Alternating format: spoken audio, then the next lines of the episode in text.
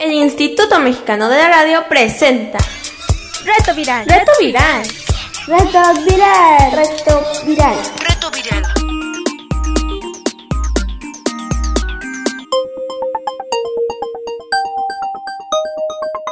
Reto Viral, fin de semana.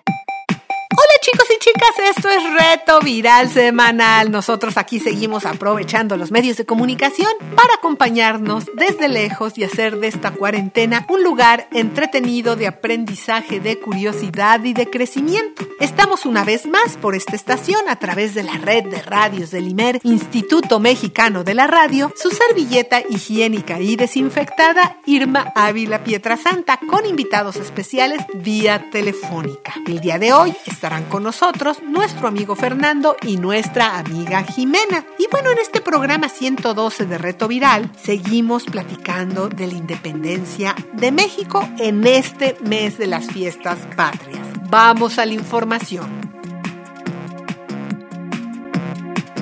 Reto Viral, fin de semana. Como les decía, este mes conmemoramos varias fechas relacionadas con la independencia. El 16 de septiembre, que fue el inicio de la independencia, y el 28 de septiembre, que fue la finalización de la misma, pero 11 años después. Pero vamos por partes. Recuerdan que nos quedamos en que Hidalgo se levantó por los derechos de los hijos de los españoles, o sea, los criollos como él, quienes no podían acceder al poder, y lo siguió muchísima gente porque él era muy querido por su labor como cura y que por ello también conocía a personas de todas clases sociales. Pues fíjense que tanto el virrey como la Santa Inquisición lo persiguieron y bueno, a la larga lo mataron. Sí, el tribunal religioso que fue la Santa Inquisición parecía muy interesado en la política y estaba trabajando claramente para el rey francés. No tenía ningún problema con ello. Cuando se levanta Hidalgo, Morelos lo ve y se le une. Morelos también era un religioso y crea el ejército del sur. Cuando Hidalgo es asesinado, Morelos es quien queda al frente del movimiento de independencia. Morelos no tenía dinero como Hidalgo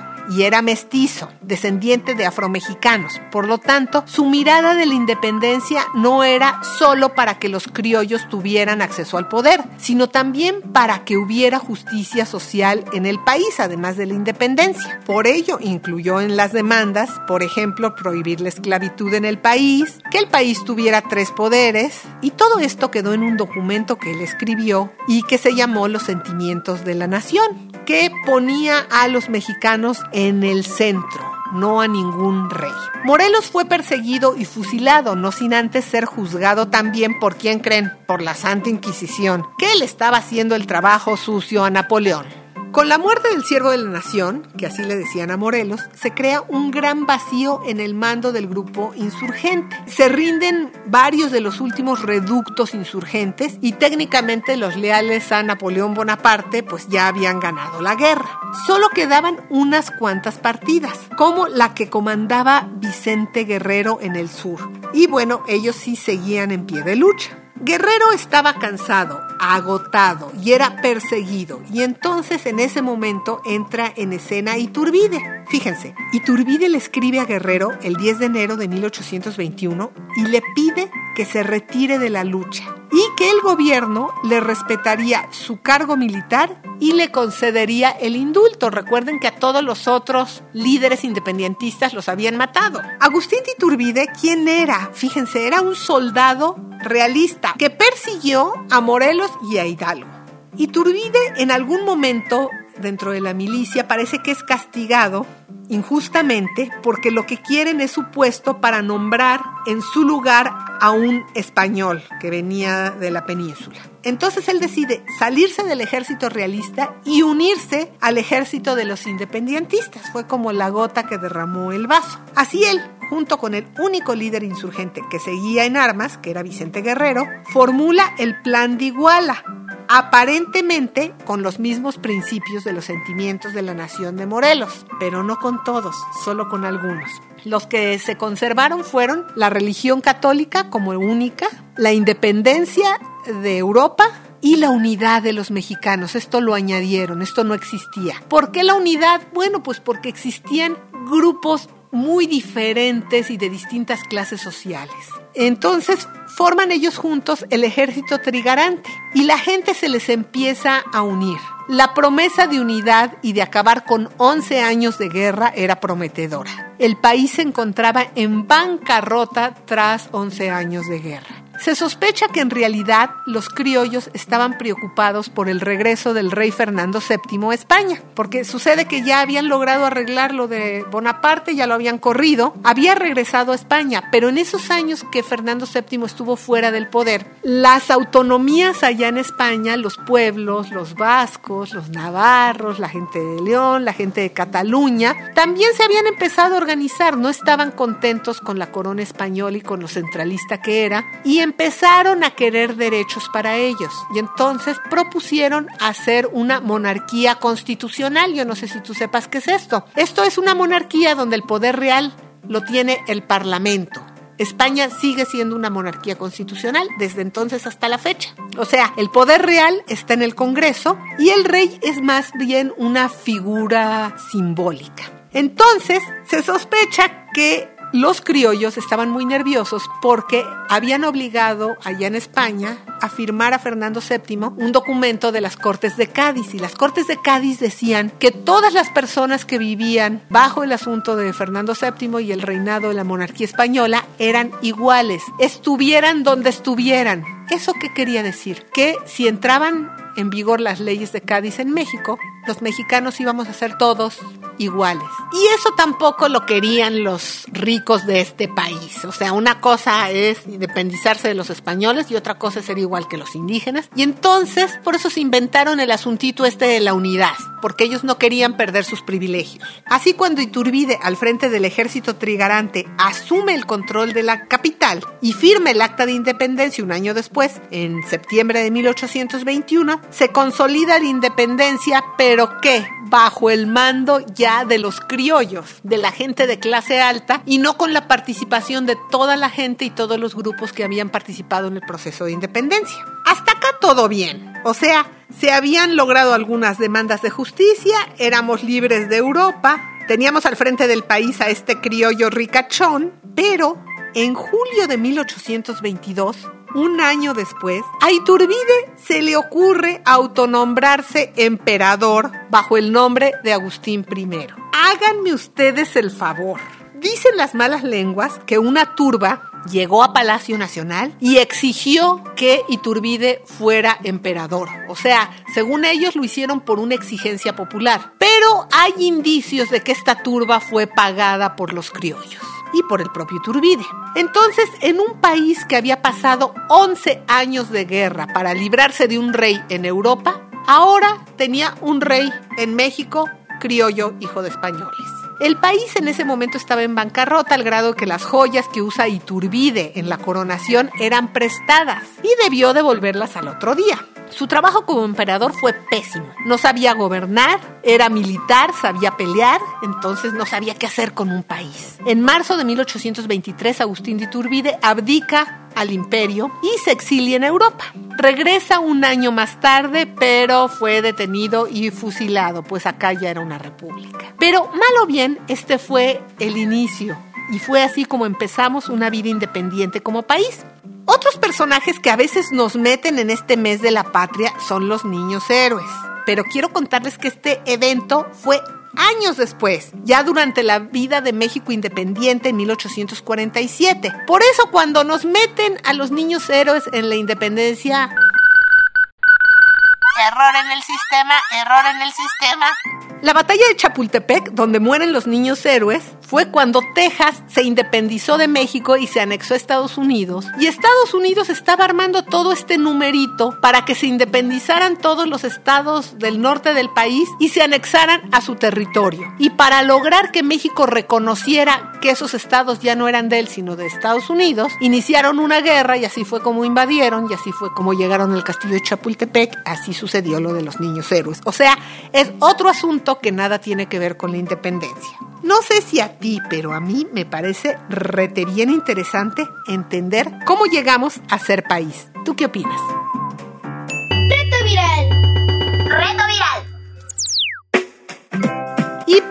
Platicar de la independencia de México está con nosotros nuestra amiga Jimena. ¿Cómo estás, Jimena? Bien, bien, gracias. ¿Cómo está haciendo tu experiencia? ¿Plataforma de la escuela o, o televisión? Plataforma. Está bien, funcionando bien la plataforma. Sí, ¿Y solo se traba un poco por el internet. qué piensas de cómo se logró la independencia? Pues yo pienso que fue un acto que pues los que iniciaron querían beneficiarse de eso, pero fue algo muy valiente, la verdad, porque se arriesgaban a ejércitos que probablemente superaban por fuerza y armas.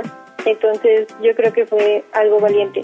¿Y tú crees que mucha de la gente que participó, tú crees que a ellos los benefició eh, tener un México independiente? Pues la verdad yo creo que no, o sea, solo porque se fue la esclavitud, se quitó, por así decirlo, pero de ahí en fuera yo creo que no, porque no obtuvieron otro beneficio más que, o sea, no ser esclavizados y en realidad pues prácticamente siguió lo mismo.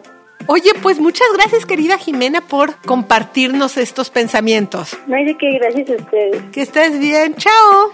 Y bueno, Bye. nosotros mientras tanto vamos a escuchar algo de música con un grupo que se llama Tikiti Clip y que tienen unas canciones que reconocen nuestro pasado indígena.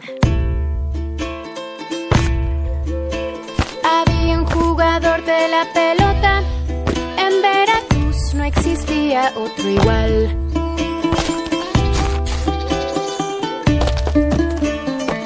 Lo quería y lo seguía. Era héroe del pueblo, no tenía ni un rival.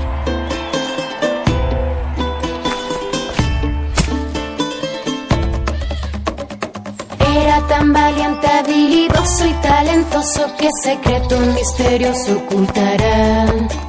Estás escuchando Reto Viral. Y bueno, para seguir platicando aquí de la independencia de México, tenemos con nosotros vía telefónica a nuestro amigo Fernando. ¿Cómo estás, Fer? Bien, gracias. Oye, Fer, cuéntales a nuestros amigos cuántos años tienes. Tengo 10 años. 10 años. Oye, ¿y cómo te está yendo en clases? Apenas empezando, pero ¿cómo te está yendo? Eh, que yo no tomo clases, yo hago homeschool. Oye, ¿qué piensas de cómo se logró la independencia de México? Que fue mucho trabajo duro, mucho esfuerzo, combate, mucha disciplina. ¿Tú crees que la gente, los indígenas y los mestizos que estuvieron en esa guerra, que tomaron las armas, pues se vieron los beneficios de haber participado en, en esa guerra? Quizá no, quizá sí. Algunos quizá sí, pero otros quizá no. ¿Y qué piensas de que Iturbide se autonombró emperador? Pues que estuvo muy mal porque después que él se había pasado de un bando a otro y que luego se, se de cierto modo volvió realista ya que se nombró emperador. Y como que debieron de haber hecho elecciones este, como lo hacemos en, en ahora. Oye, ¿para ti qué es un país independiente? Para mí un país independiente es un país que no depende de otros países. Depende en qué. Pues en sí más del gobierno. ¿Tú crees que México es un país independiente? Pues como que no del todo, pero sí. Todavía seguimos teniendo mucha influencia aquí en México. ¿De quién? De otros países, como por ejemplo Estados Unidos. Oye, pues muchas gracias, querido Fernando, por habernos compartido tus ideas. De nada. Que estés muy bien. Chao. Ustedes también, chao. Bye. Y pues ahora volvemos a escuchar algo más de música con este grupo Tikititlip. Por cierto, que si te gusta lo que vas a escuchar, pues te vamos a dejar en nuestro micrositio las ligas a las plataformas de este grupo musical. En Palenque, en un cerro, sobre el río Tulija, un astrónomo observa la esfera celestial. En su códice anota fechas del año solar y además es un experto del cálculo Mas el pobre está aburrido de tanto calcular. Aún el cero le recuerda su enorme soledad. El astrónomo cansado piensa tal vez sea mejor que en vez de mirar los astros mire a mi alrededor. Increíble dice el hombre aquí tan cerca y tal encanto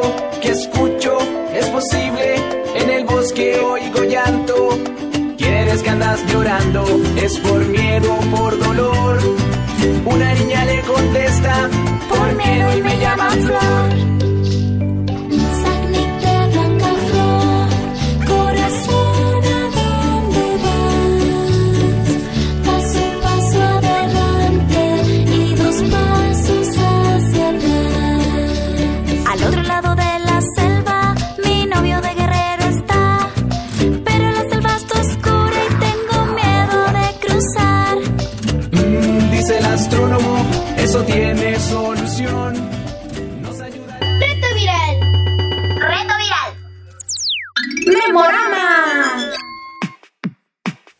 Memorama te queremos proponer que si tienes tiempo o te súper interesan los temas que abordamos entre el 13 y el 17 de abril, nos reescuches o nos escuches por primera vez en algún ratito que tengas en la semana.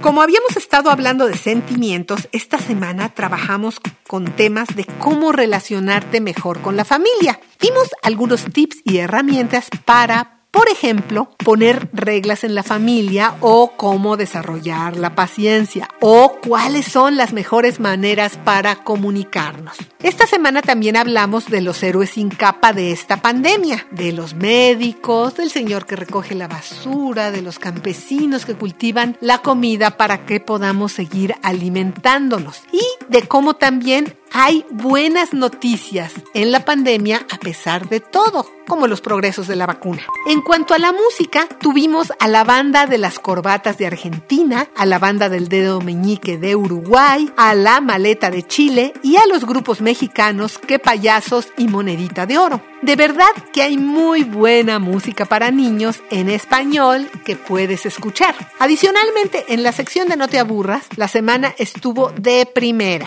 Tres de los días di un curso radiofónico de cómo hacer tu video en cuarentena con tu celular. La idea era participar en la primera muestra de mi primer corto infantil, pero esa ya pasó, pero no importa. Si tú quieres aún aprender cómo hacer un video con tu celular, bueno, pues ahí en tres de los programas están las instrucciones paso a paso. Además, te compartí una aplicación padrísima para hacer GIFs capturando videos desde la pantalla de tu compu o de tu celular. Y te recomendé una serie de radio para niños que se llama Catalejos y puedes escuchar en podcast.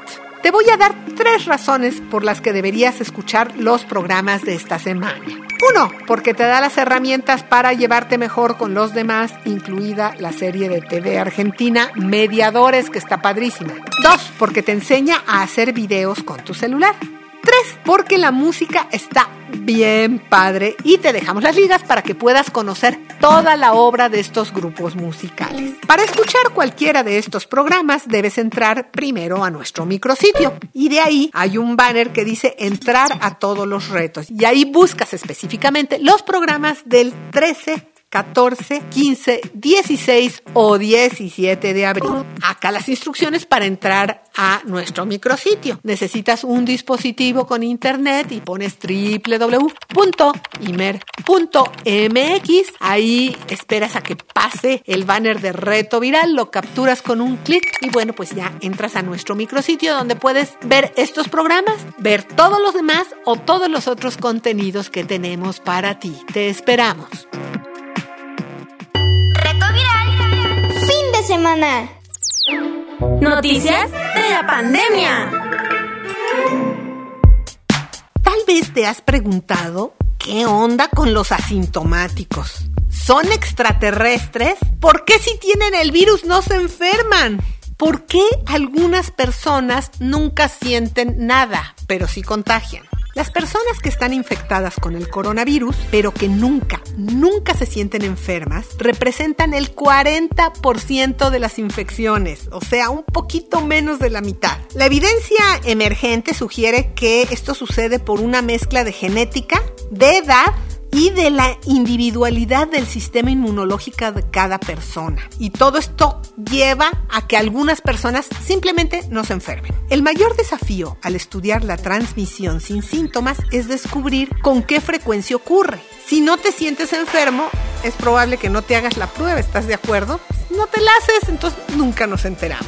Quizás las personas asintomáticas no portan tanto virus su carga viral es leve, porque para enfermarse tienes que tener más de un virus en el cuerpo. Si los virus son pocos, el sistema inmune es capaz de combatirlos y eliminarlos antes de que te enfermes o su sistema inmunológico, el de estas personas, se comporta como el sistema inmunológico de los murciélagos. Porque fíjate, los murciélagos tienen estos virus, pero no se enferman en absoluto. Parecen tener una respuesta inmune que les permite eliminar al virus. Pero ojo, un artículo reciente de Nature Medicine mostró que las personas sin síntomas externos aún podrían experimentar daño pulmonar. Entonces, de pronto, de un momento a otro, con daño pulmonar. Por lo que se ve, los asintomáticos no son extraterrestres. Sí hay algunas razones para que lo sean. Y nos meten en enormes problemas, pues contagian sin saberlo. Retos divertidos. El reto de esta semana es en el mes de la patria hacer un reilete tricolor y ponerlo en la ventana. Hacer un reilete es algo realmente fácil. Aquí te van los materiales necesarios. Necesitas un palito que puede ser de reuso o una simple madera que sea suave y larga para poder sostener el reilete. Necesitas hojas de colores rojo y verde, tijeras, una tachuela y pegamento en barra. Lo primero que tienes que hacer es tomar las hojas de colores, una verde y una roja, doblar desde la esquina para formar los cuadrados, dos cuadrados, cortarlo y luego cada hoja por separado las doblas en cuatro, pero de esquina a esquina, no de mitad. Desde la esquina marcas, desde la otra esquina marcas, entonces esto te va a dar el centro de la hoja. Después con el pegamento en barra le pones alrededor, pegando muy bien desde las esquinitas, lo pegas que te quede sin bolsas de aire ni nada y ya tienes tu, pues digamos, el cuerpo con el que vas a hacer tu reilete. Después, usando las líneas que ya trazaste antes, que cuando doblaste la hoja, con las tijeras cortas la hoja sin llegar al centro, casi hasta llegar al centro, digamos un dedo en medio antes de llegar al centro, eh, así en cada una de las esquinas. Y después cada esquina la doblas, tomas la esquina y lo doblas hacia el centro. Tomas la siguiente, lo doblas hacia el centro, la siguiente lo doblas hacia el centro y la última lo doblas hacia el centro y le clavas la tachuela. Ya esta tachuela ya la puedes pegar a tu palito o a tu pedazo de madera y pues ya tienes tu reilete. Y bueno, si no puedes imaginártelo, te vamos a dejar de todas maneras unas ligas en el micrositio para que veas paso a paso cómo se hace con imágenes y no te confundas de dónde a dónde debes de doblar las hojas. Reto. Estamos llegando al final de este reto viral semanal. ¿Quieres conectarte con nosotros? Te invitamos a que nos envíes tus mensajes de WhatsApp a los teléfonos de reto viral. ¿Tienes preguntas? Contáctanos. WhatsApp 55 28 60 29 18. Y bueno, esto es todo por hoy. Los esperamos la próxima semana en Reto Viral Semanal. El equipo de producción, Pilar Martínez, Cecilia González Landín, Daniel Valenzuela, Adolfo Cortés y una servilleta higiénica y desinfectada, Irma Ávila Pietra Santa. Recuerden escucharnos todos los fines de semana en nuestros horarios de Reto Viral Semanal. ¡Chao! El Instituto Mexicano de la Radio presentó Reto Viral. Reto Viral. Reto viral. Reto viral. Reto Viral.